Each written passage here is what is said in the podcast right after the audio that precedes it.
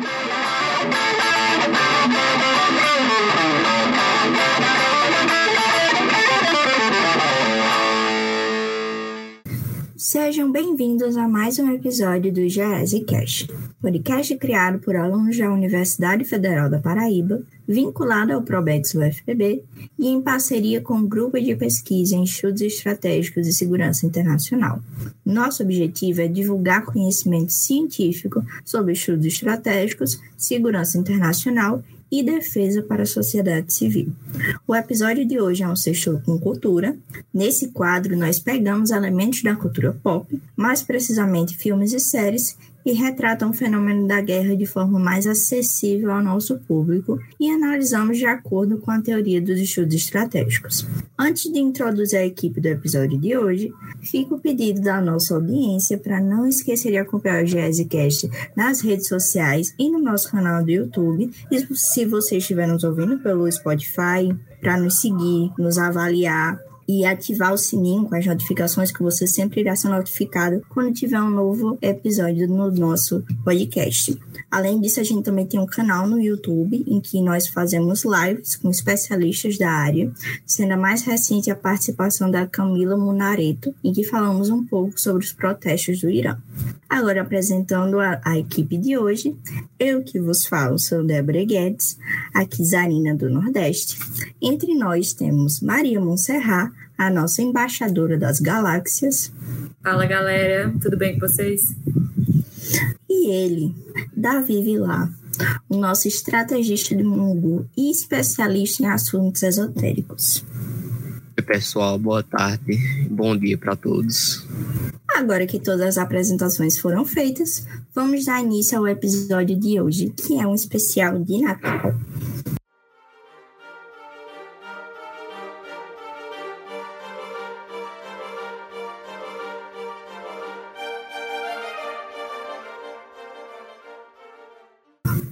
Ficou spoiler antes da nossa abertura, né? Está chegando o Natal. O episódio de hoje ele vai ao ar no dia 23 de dezembro, então vai ser a véspera do véspera de Natal. A nossa equipe do GS Cash, ela não poderia deixar de trazer um episódio especial para os nossos queridos ouvintes, nessa época na qual todos desejam aquecer os nossos corações com tudo aquilo que é belo, bom e verdadeiro. Pensando nisso, vamos falar da Primeira Guerra Mundial. Calma, eu sei que é um pouco abrupto a gente falar de Natal e tudo mais aí do nada é guerra, mas é o nosso jeitinho de trazer uma coisa feliz para vocês, entendeu? É, a gente vai trazer um filme que retrata como foi o Natal de 1914 em plena Primeira Guerra Mundial. Então, a Primeira Guerra Mundial ela vai representar o oposto, né, da felicidade do Natal, que foi uma das maiores tragédias da história da humanidade, mas que teve ao menos um episódio de bondade e compaixão, que foi retratado no filme Feliz Natal, que foi lançado em novembro de 2005. O longa foi dirigido e roteirizado por Christian Cayon, eu pronunciei certo? Produção. Sim, eu acho que sim.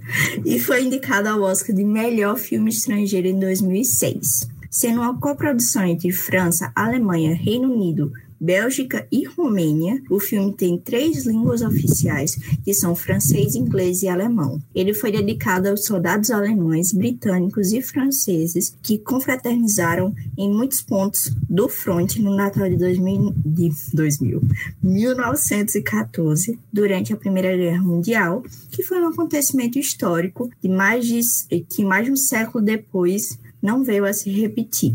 É, Sir Arthur Conan Doyle refere-se à trégua de Natal como um episódio humano em meio a todas as atrocidades que mancharam a memória da guerra. E agora eu deixo vocês com um pouco da análise sobre o contexto que levou ao episódio da Primeira Guerra Mundial com a nossa embaixadora das galáxias.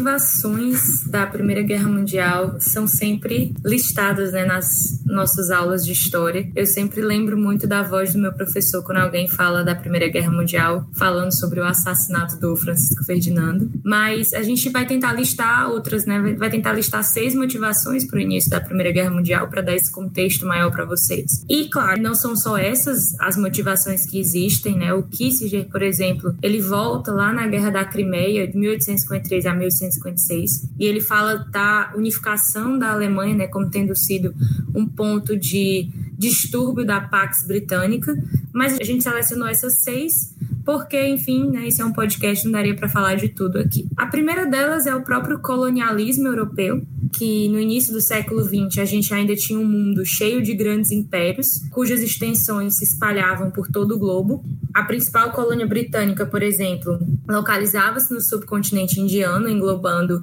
o que hoje equivale à Índia, Paquistão e Bangladesh. Esses processos de independência a gente só vai ver ali depois do final da Segunda Guerra Mundial, então é um período colonial bem extenso. E se, por um lado, a gente tinha o expansionismo francês e britânico crescendo, crescia também, por outro lado, a insatisfação de outras potências europeias, como o Império Austro-Húngaro, o alemão e o otomano. E isso conduziu à formação de alianças, o que nos leva ao segundo motivo da guerra. Dá para perceber um conflito entre essas alianças que foram observados entre as grandes potências europeias. Então, como a aliança é um mecanismo militar onde cada país partícipe prometia seu apoio ao outro, caso uma guerra estourasse entre um aliado e outra grande potência. Antes da Primeira Guerra Mundial, as alianças da Rússia e da Sérvia, França e Rússia, Alemanha, Itália e Áustria-Hungria, Grã-Bretanha, França e Bélgica, França, Grã-Bretanha e Rússia, e o Japão e a Grã-Bretanha estavam firmes no lugar. Então, cada uma dessas alianças né, estavam lá colocadas e estavam aparentemente estabilizadas. Mas a aliança entre a França e a Grã-Bretanha e a Rússia, que foi formada em 1907 e foi chamada de Tríplice Entente, causou o maior atrito entre as nações, uma vez que a Alemanha sentiu que esta aliança no seu entorno era uma ameaça ao seu poder e à sua existência. Então, inicialmente, por conta dessas alianças, você tinha o que o realismo vai chamar de equilíbrio de poder, né? Mas a partir do momento que houve a Tríplice Entente em 1907, a Alemanha começa a olhar aquilo com maus olhos, ela começa a ficar preocupada, né? Quer dizer, isso está começando a me ameaçar. Além disso, a gente tem o nacionalismo sérvio, né? O nacionalismo foi uma das muitas forças políticas em jogo no período que antecedeu a Primeira Guerra Mundial e, em particular, o nacionalismo sérvio, que teve um papel fundamental no desencadear dessa guerra, né? Lá nos Balcãs, os sérvios eslavos buscaram a independência da Áustria-Hungria e do Império Otomano. E aí, em 1878, eles tentaram obter o controle da Bósnia e Herzegovina para formar o Estado Sérvio Unificado. Com o declínio do Império Otomano, o nacionalismo sérvio continuou a crescer, culminando no assassinato do arquiduque da Áustria, em 1914, por um sérvio bósnio e desencadeando oficialmente o início da Grande Guerra. Né? Esse é o ponto, como se fosse a gota d'água para o início da guerra, como a gente fala. Né? E aí isso leva para a próxima motivação da guerra, né? que foi justamente o assassinato do arquiduque da Áustria. O Francisco Ferdinando foi assassinado em 28 de junho de 1914 e ele era o herdeiro do Império Austro-Húngaro. Ele foi assassinado pelo Gavrilo Princip, que era, né, como a gente falou anteriormente, um nacionalista sérvio. E aí, no dia do assassinato dele, ele estava viajando para Sarajevo, justamente para inspecionar as forças armadas imperiais na Bósnia e Herzegovina, porque os sérvios estavam querendo o controle dessas regiões, que eram ex-territórios otomanos adquiridos pela Áustria-Hungria em 1908. Então, enquanto o Francisco Ferdinando viajava em um carro aberto em Sarajevo, o nacionalista sérvio atirou contra o carro e acertando tanto o Ferdinando né, quanto a sua esposa Sofia. Depois do assassinato, a Áustria-Hungria emitiu um ultimato à Sérvia, que foi rejeitado e levou a Áustria-Hungria a declarar guerra contra a Sérvia com apoio alemão. A Rússia, por aquele mecanismo de aliança que a gente falou anteriormente, veio em defesa da Sérvia, iniciando assim a Primeira Guerra Mundial. E aí isso nos leva, né, tudo concatenadinho, à próxima motivação, que foi essa ideia de cheque em branco, né? Como havia uma aliança entre a Alemanha e a Áustria-Hungria no início da Primeira Guerra, a gente costuma se referir a isso a uma garantia de cheque em branco. O que, é que isso quer dizer? Que havia uma ideia de um apoio incondicional. Então, em julho de 1914, durante uma reunião entre membros do Ministério das Relações Exteriores austríaco, o embaixador em Berlim do imperador alemão e o chanceler alemão da Alemanha ofereceram apoio incondicional à Áustria-Hungria depois do assassinato do Francisco Ferdinando. Então, esse cheque em branco, ele buscava o triunfo militar e político na segurança dos Balcãs. Então, ele deu certas garantias, né, deu confiança aos líderes austro-húngaros de que eles poderiam embarcar na guerra contra a Sérvia porque a Alemanha estaria ali apoiando. Hoje, alguns historiadores consideram isso como uma das decisões mais controversas da guerra moderna, principalmente porque a Alemanha falhou em retirar esse apoio condicional, incondicional, quando teve oportunidade. Quer dizer, a Alemanha saiu como derrotada nessa guerra, né, não soube o momento de retirar esse apoio. E hoje né, é vista como responsável pela escalada e continuação da guerra e uma das principais razões para isso é justamente apontada né, por alguns historiadores como tendo sido esse acordo. Além disso, a última motivação que a gente cita é o milenarismo alemão, que dentro do império né, proporcionou alto suporte pela guerra. Enfim, obviamente o filme vai mostrar que muitas vezes os combatentes, eu citei todas essas motivações, mas a gente está falando delas hoje, né, depois de mais de um século da guerra. Mas o filme Feliz Natal mostra que muitas vezes os próprios combatentes não entendiam por que, que eles estavam lutando. Então, essas justificativas, essas motivações existiam ali no nível de tomada de decisão, não necessariamente no teatro da guerra.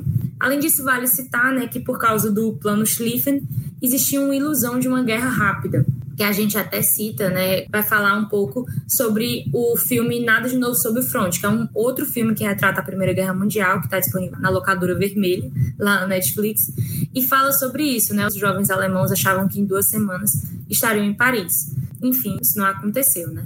É interessante também considerar algumas mudanças tecnológicas que aconteceram durante a Primeira Guerra Mundial, porque você tem a ascensão da artilharia, né? A primeira vez que se utilizam metralhadoras. A cavalaria perde relevância nesse momento. Tem até uma cena no filme Feliz Natal muito curiosa que o pai do tenente francês ele fala: "Ah, você deveria ter ido para a cavalaria, que você teria subido rapidamente nas patentes do exército". Mas ao mesmo tempo, eu nem entendo essa guerra, né? Como é que numa guerra onde cavar buracos é mais importante do que avançar, é mais importante do que outras coisas, né? Justamente porque virou uma guerra de trincheiras.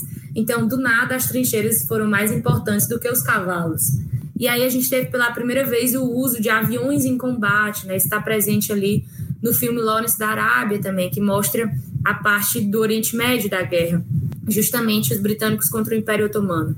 Então você vê que muitas vezes os combatentes não sabiam nem como que eu combato um, um avião, né? Porque é a primeira vez que um avião está sendo usado em combate. E aí tem algumas histórias, né? Que foram os próprios irmãos Wright que tiveram que ensinar para os combatentes como que usava o avião, eles não sabiam, enfim. E a gente tem também o uso de gás, armas químicas e biológicas. De novo citando o filme Nada de Novo sobre o Front, né? Várias várias referências cinematográficas para vocês. Mostra no, nesse filme né, como que os soldados eram treinados para rapidamente colocar suas máscaras, porque senão eles acabariam morrendo todos de uma vez. Né? E no filme Nada de Novo sobre o Front mostra uma companhia inteira que foi dizimada pelo uso do gás, porque eles tiraram as máscaras cedo demais. Então o gás ainda os atingiu e eles acabaram morrendo. Né? Então, enfim, são muitas mudanças tecnológicas que vão influenciar no andar da guerra, no andamento da guerra, mas que não necessariamente vão aparecer nesse momento da guerra que a gente vai tratar em Feliz Natal, porque ainda é o início da guerra, né? A gente ainda está em 1914.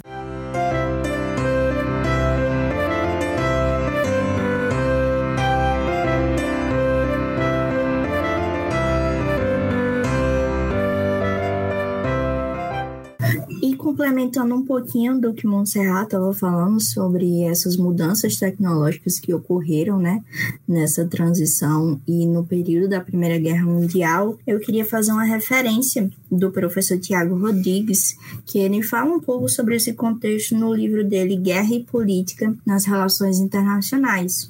Ele vai falar que ambos os lados das trincheiras ou dos campos de batalha eram enfrentados aqueles que, que se chamavam juventudes de ferro, que é isso que a Monserrat estava falando de que você tinha um movimento muito forte da juventude alemã, da juventude inglesa, da juventude francesa para lutar nessa guerra em prol da sua pátria.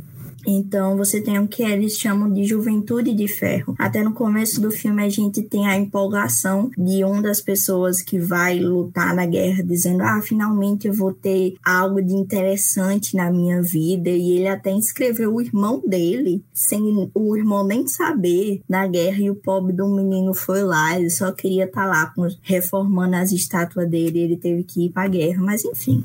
A gente tira o que o Tiago Rodrigues vai chamar de um frenesi nacionalista, que ele vai atravessar todos os estados que foram envolvidos na guerra.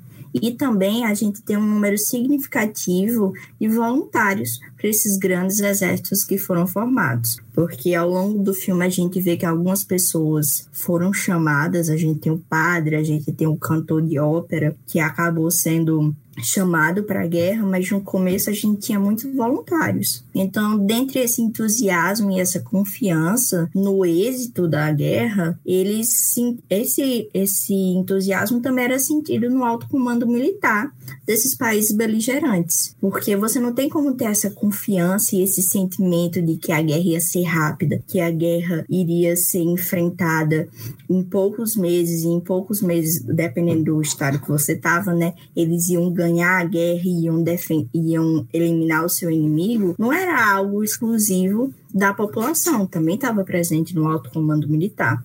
É, naquela época, o alto comando militar desses países, eles esperavam que a guerra fosse rápida, diante dessa disponibilidade de recursos tecnológicos que conferiram uma mobilidade que jamais tinha sido alcançada pelos exércitos até então.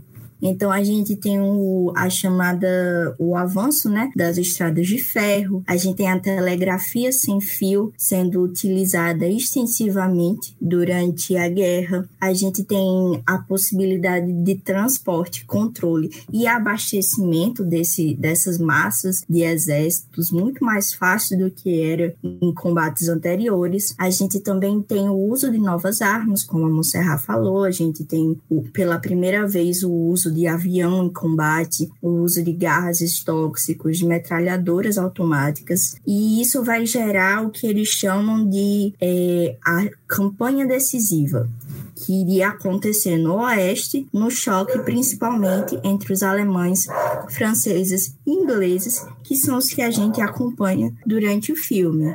Então, como eu estava dizendo, esse ímpeto nacionalista ele vai ser alimentado pela essa crença da possibilidade de uma vitória definitiva que vai ser conquistada com a exigência de uma, entre várias aspas, pequena é, um pequeno gasto de vidas e recursos naturais. Então eles achavam que eles iam, algumas pessoas iam morrer em prol desse grande objetivo nacionalista, mas que ia ser um sacrifício pequeno. E isso acabou se provando errado, acabou se provando uma das maiores catástrofes que ocorreu na humanidade.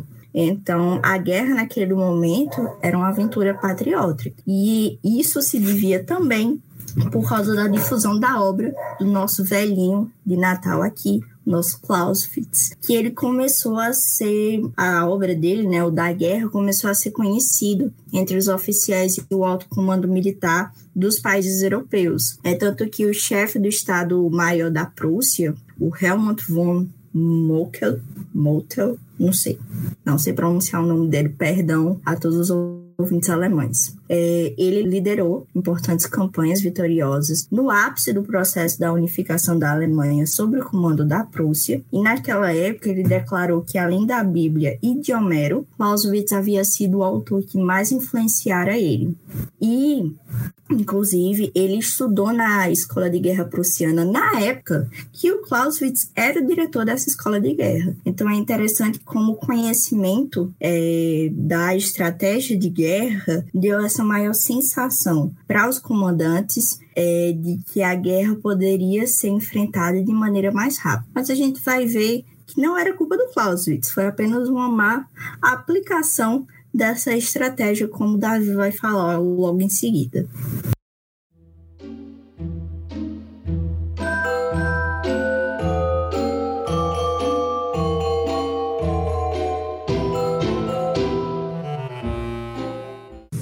Então, continuando aí do que onde a Débora parou, mais dentro aí sobre o pensamento do alto estado alemão, e havia uma expectativa de uma guerra rápida por ambos os lados, sabe? É, acreditava-se que não ia demorar muito a guerra, isso é um conflito rápido. Mas o que ocorreu foi o oposto. Foi uma guerra de trincheiras que ficavam muito próximas uma das outras e avançar até mesmo 100 metros de distância era algo extremamente difícil, sabe? E a trincheira, é, que dentro dessa questão de trincheira, a trincheira mais perto uma da outra que foi registrada foi na Bélgica e ela tem uma distância apenas de 6 metros de distância de uma da outra. O que separa, é, então, nesse contexto de guerra de trincheiras, o que vão separar é, umas das outras era chamada Terra de Ninguém. Terra de Ninguém, novamente, era um, um, local extremamente perigoso, saturado de artilharia e também de metralhadora. Ou seja, o avanço era quase impossível e era somente, era somente é, possível com o sacrifício de uma grande, uma grande soma de tropas. Mas aí, trazendo aí dentro do contexto do filme, é, a Trégua Natal que ocorreu em 1914, de acordo com indícios e cartas deixadas por soldados, indicam que desde o norte da Bélgica até a fronteira com a Suíça, muitos soldados começaram a cantar e a comemorar o Natal. E a partir dessa música, é, como vai demonstrado no filme, vai se iniciar o cessar-fogo. Agora, é, adentrando um pouco mais sobre a temática em si do episódio, que é o Natal e a trégua, a Maria vai falar um pouco mais sobre o enredo do filme.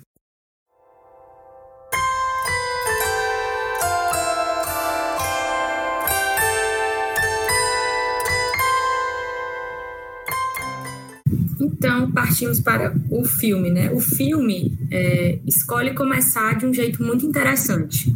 Ele opta por trazer crianças nas escolas recitando algo similar a lições que aprendemos sobre a história dos nossos países. Era muito comum, né? Isso antigamente, não sei se isso ainda acontece hoje, que você bota a criança lá na frente, aí vai, fala aí, fala tal coisa, apresenta aí, né? No meu tempo eram as cartolinas, hoje em dia acho que é slide, né? Que é mais moderno. Então, naquela época, a criança ia lá e só falava. Só que as lições que as crianças aparecem recitando em forma de poemas não são sobre amor, amizade, como a gente costumeiramente poderia ouvir, mas sobre o inimigo. E isso é muito interessante porque com uma rápida cena logo no comecinho do filme, o diretor consegue nos apresentar a importância da educação no processo de despersonalização do inimigo. O que, que é isso, né? essa palavra grande? O que isso quer dizer?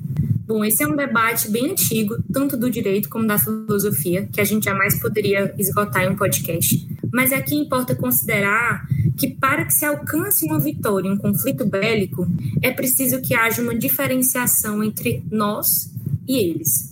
Essa diferenciação é extremamente importante, por exemplo, para o processo de formação de uma identidade nacional, como nos lembra a Valerie Hudson.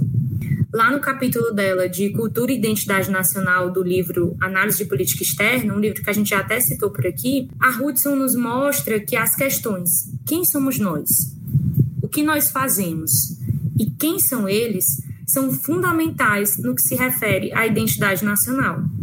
O que, que nos torna franceses ou alemães, por exemplo? O que, que nos difere?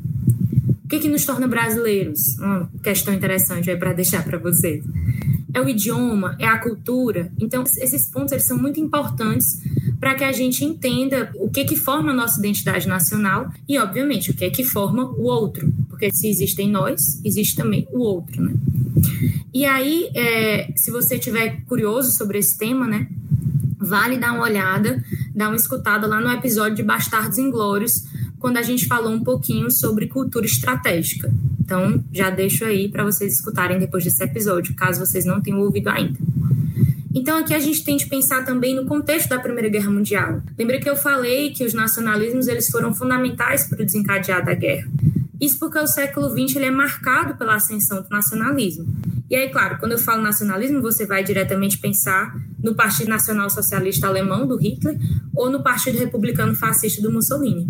Mas antes desses caras tomarem o poder, os movimentos nacionalistas já haviam causado muitas guerras permitindo a formação de novos estados, inclusive, em um processo longo e doloroso, não só na Europa. E aí isso pode ser visto muito claramente no velho continente, com o exemplo da Sérvia, que a gente já citou, porque a Sérvia, inclusive, segue sofrendo com essas questões. Né? A Bósnia e Herzegovina ficou independente um dia desse. A própria Sérvia ficou independente da Iugoslávia um dia desse. A Croácia né, ficou independente só em 1991. Então, essas questões elas estão muito presentes ainda na Europa. De toda forma, o que se quer destacar aqui é que esse discurso de eles não pensam como nós, não agem como nós, não são como nós, é bem antigo. Mais do que isso, ele é necessário para o emprego de uma guerra total, como se viu nos dois conflitos mundiais. Quer dizer, se o objetivo do inimigo é me destruir, eu preciso destruí-lo primeiro e garantir que ele não tenha os meios de um dia querer se vingar. Daí nós entendemos um pouco das condições impostas sobre a Alemanha após o fim da guerra com o Tratado de Versalhes.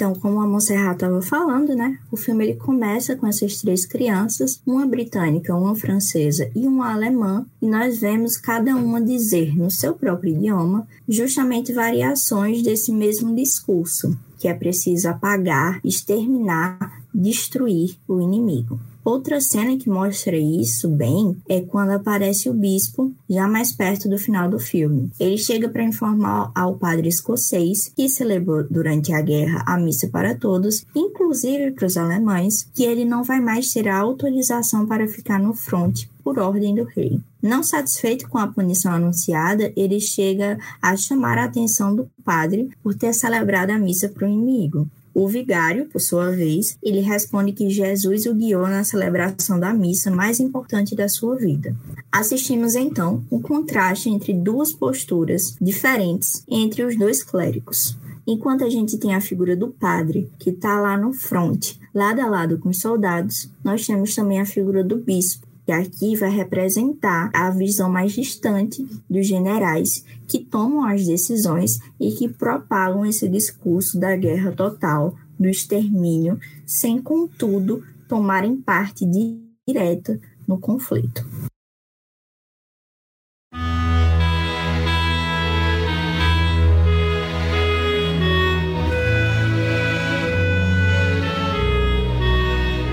Como a nossa Tizarina do Nordeste acabou de falar, né, é tão verdade que os generais, ao saber das tréguas que ocorreram em 1914, mudam as companhias de lugar, tirando-as do fronte. Isso aparece no filme, né? Uma vez que eles não querem arriscar a possibilidade de mais confraternizações com o inimigo. Nós temos alguns registros que apontam que nos anos seguintes foram feitas, foram dadas instruções específicas para evitar que a trégua se repetisse assim como é, instruções para que os bombardeios aumentassem durante a época do Natal, justamente para tornar inviável esse tipo de evento, né, essa trégua.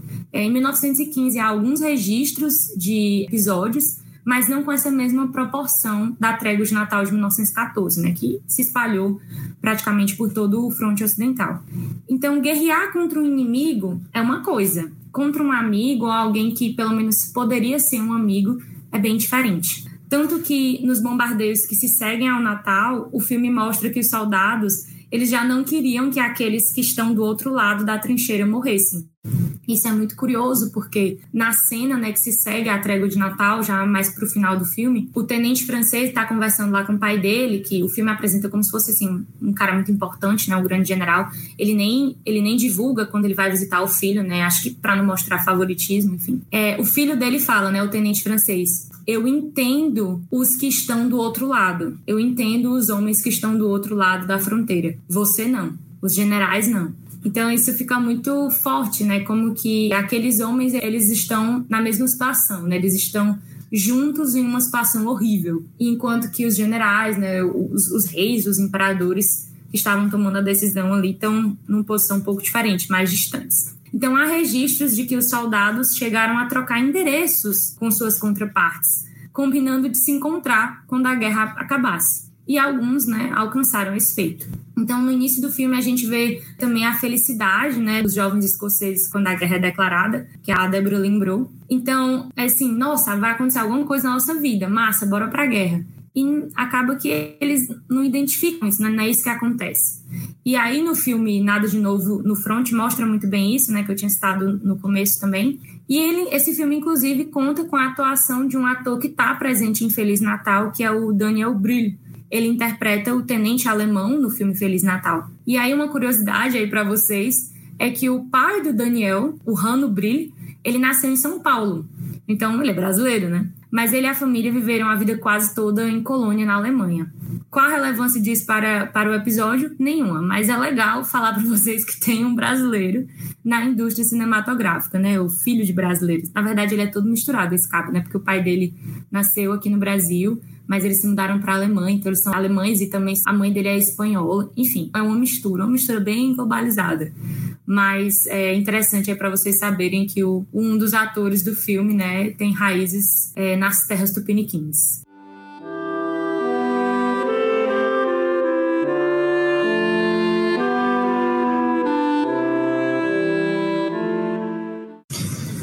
Continuando um pouco mais sobre a trégua em si, uma das partes mais interessantes sobre ela é que ela não foi planejada. Tipo, o Papa Bento XV, na época, ele chegou até a solicitar uma trégua geral, pedindo, entre aspas, que as armas possam parar ao menos, ao menos na noite em que os anjos cantam. O Império Alemão também havia até concordado com a ideia desde que as outras partes fizessem o mesmo, só que esse pedido não foi acarretado. Então, a trégua no, na, Natal que se vê no filme não foi, de modo algum, sancionada, sancionada pelos superiores, pelos Estado, Estado Superior Alemão, francês, etc. Mas se deu de uma forma espontânea das diversas partes, ou seja, soldados que estavam no fronte ocidental. A sugestão da trégua foi feita por partes alemães, que eram os invasores na época, e também os franceses e os britânicos, que eram os aliados, concordaram com a ideia. A trégua, assim como representada no filme, se inicia com cânticos natalinos. Ou seja, por ser Natal, as tropas também receberam alguns mimos a mais, ou seja, como rações extras, bebidas, cigarros. Os próprios alemães chegaram a receber pequenas árvores de natais que eles decoraram no, nas trincheiras. É muito interessante, você pode até procurar alguma dessas rações no próprio YouTube, sabe? É, então, nesse na trégua eles começaram a cantar primordialmente em alemão, Noite Feliz.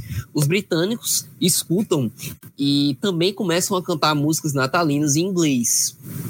E vale aqui destacar alguns pontos interessantes. O primeiro, que quando nós estamos falando em britânicos, nós estamos falando em todos os habitantes do Império Britânico. Ou seja, não inclui somente os ingleses, mas também escoceses, australianos e canadenses. Em 1914, pelo menos, durante a Primeira Guerra Mundial, a coroa britânica fez questão de enviar os escoceses, australianos e os canadenses para o fronte primeiramente. E são os próprios escoceses que nós podemos ver no filme com suas gaitas e kilts é, que são tradicionais da cultura deles. Segundo o historiador americano Stanley Ventraub, aproximadamente 100 mil soldados de ambos os lados participaram da trégua natal. E ela se iniciou prim prim primeiramente na frente belga de Ypres e foi espalhando ao longo do fronte, com registros distintos em diferentes pontos da, das trincheiras. Em alguns locais, a trégua durou apenas alguma hora, algumas horas, mas em outros ela chegou a se estender até o ano novo ou até mesmo o início de janeiro. Começamos a cantar O Come Ye Faithful, Imediatamente os alemães se uniram cantando o mesmo hino em suas palavras latinas, Adetes Fidelis. Que coisa extraordinária!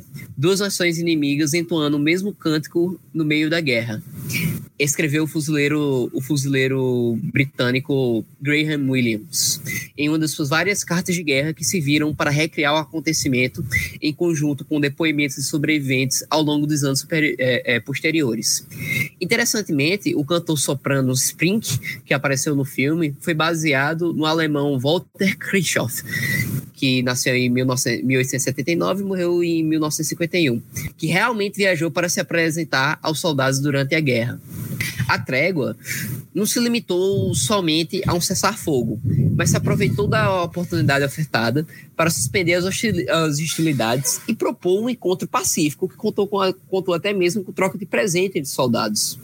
Em um depoimento do soldado escocês, entre aspas, entrou uma patrulha alemã e recebeu um copo, recebeu um copo de uísque, charutos e uma mensagem dizendo que não se, se, não, se nós não atirássemos neles, eles não iam atirar em gente. Fecha as aspas. Há ainda relatos de partidas de futebol, o que, nós, o que não poderíamos deixar mencionar, especialmente em um ano de Copa. Mas, diferentemente das partidas organizadas pela FIFA, não se pode afirmar que houve uma disputa com árbitros e registros de placar. O que provavelmente aconteceu foram peladas entre combatentes cansados que ficaram presos em trincheiras e, gostar, e viram no futebol uma oportunidade para se descontrair.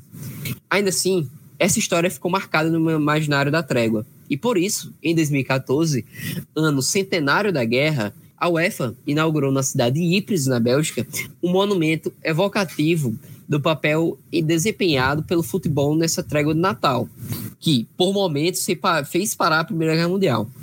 Sobre o esporte, Jules Rimet, que participou da fundação da FIFA em 1904, costumava falar: os homens poderão se reunir com confiança, sem ódio em seus corações e sem insulto, insultos em seus lábios. Curioso pensar que a própria criação do torneio mundial de futebol foi adiada devido ao início da Primeira Guerra Mundial. Mas, de alguma forma, o ideal seminal de uma Copa do, do Mundo, a de promover uma competição entre nações pacificamente, favorecendo assim a diplomacia por meio do esporte, esteve presente na, no espírito demonstrado por esses combatentes. Durante a trégua, o futebol certamente ajudou a espalhar os, os princípios de paz e confraternização, que René, indicado ao Prêmio Nobel, Nobel de Paz em 1956, almejava.